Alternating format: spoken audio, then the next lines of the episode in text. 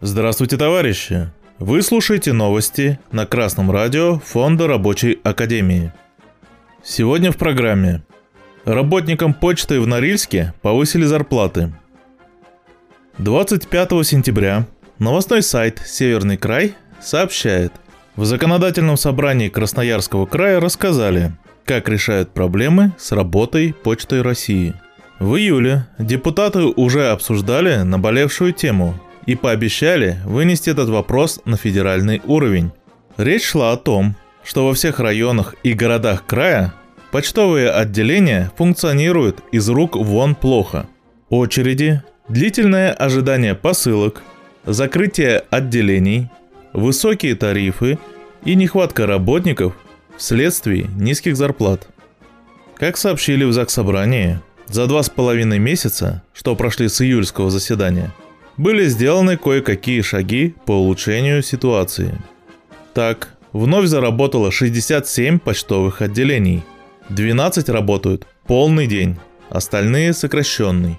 В каждое отделение ищет новых работников, в первую очередь начальника, без которых оно работать просто не может.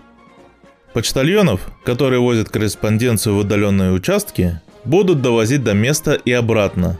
Заключено более 200 договоров – а тем, кто передвигается на автобусах, будет полагаться компенсация.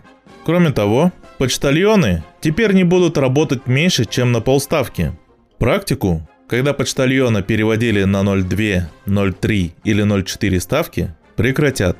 А в Норильске, где проблема с кадрами ощущалась острее всего, с 1 сентября подняли зарплаты для работников на 40-60%. В то же время по сообщению Интерфакс, спикер Совета Федерации Валентина Матвиенко заявила о растущей финансовой дыре в Почте России, призвала срочно принять меры для решения проблем и пообещала обратиться в правительство по данному вопросу. По ее словам, законодатели шли на все предложения почты, а финансовое положение очень печальное – она предположила, что в Почте России, возможно, идут такие процессы, которые требуют проверки со стороны правоохранительных органов, и предложила провести тщательный анализ происходящего.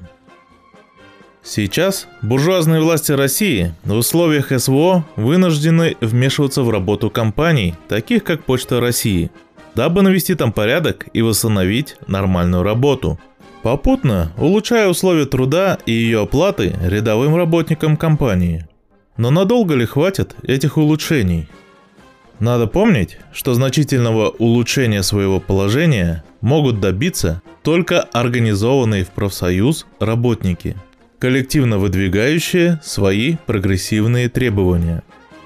Организованные работники способны добиться заключения прогрессивного коллективного договора – одним из пунктов которого будет ежегодное повышение заработной платы выше уровня инфляции.